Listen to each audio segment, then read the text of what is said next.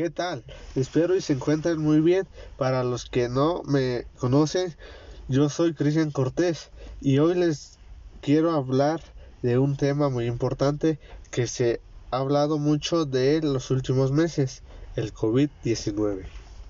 Espero sea de su agrado. Comenzamos.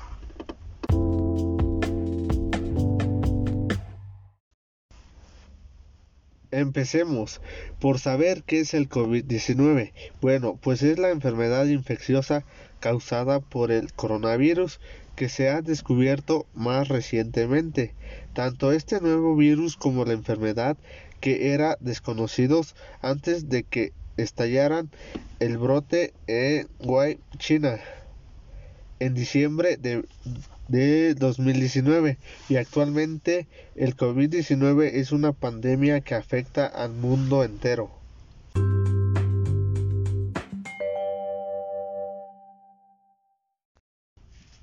La COVID-19 afecta de distintas maneras en función de cada persona. La mayoría de las personas que se contagian presentan síntomas de intensidad leve o moderada y se recuperan sin necesidad de hospitalización. Pero aquí te mencionaremos algunas de ellas. Los síntomas más comunes son fiebre, tos seca y cansancio, dolor de garganta y cabeza, diarrea, molestias y dolores. Los síntomas graves que se pueden tener son dificultad para respirar, dolor o presión en el pecho, fiebre alta, incapacidad para hablar o moverse.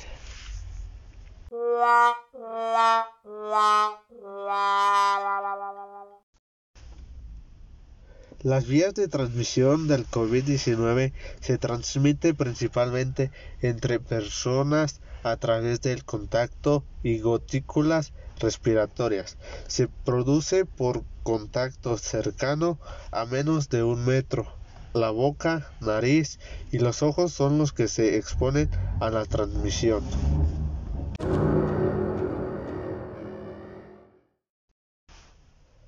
Vías de entrada son la boca, nariz y los ojos y se pueden contagiar de manera directa, es decir, por contacto directo con un contagiado y de manera indirecta por medio del contacto con superficies que hayan estado en contacto con el contagiado.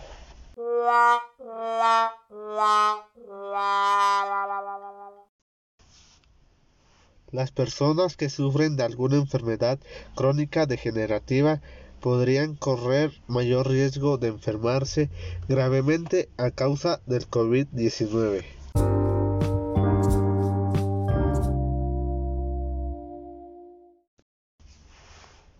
Según los reportes médicos alrededor del mundo, las personas con este tipo de enfermedades presentan un mayor riesgo de enfermarse gravemente a causa del COVID-19, ya que puede dañar su sistema respiratorio y dificultar el, el, funcionamiento de sus órganos y esto puede ocasionar un agravamiento de los síntomas.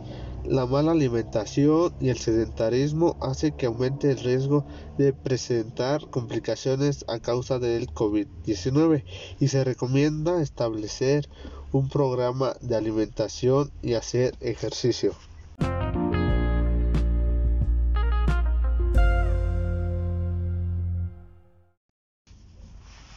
Métodos de diagnosticación. Consiste en recopilación de signos clínicos que permiten identificar la enfermedad que aqueja al paciente.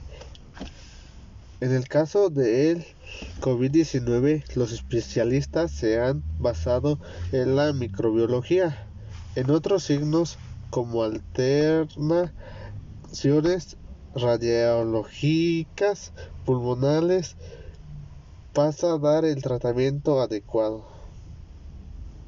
Tratamiento no existe. Medicamento que cure el coronavirus solo existe para aliviar síntomas que generan en mayor parte los casos la enfermedad no es grave.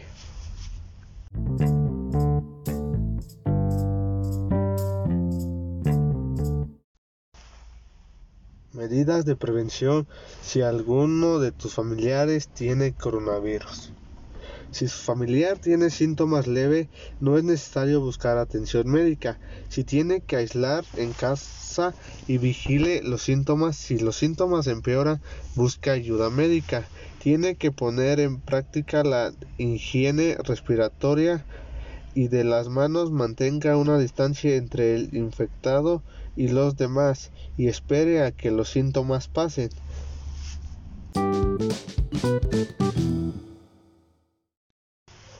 ¿A dónde me puedo acercar para informes y acciones si tengo un familiar contagiado? Mantenga en contacto con su médico, llamar al número de emergencia y acercarse a centros de salud. Así llegamos al fin de este episodio. Espero sea de su agrado y les sirva esta información. Y recuerde, si te cuidas tú, nos cuidamos todos. Hasta la próxima amigos.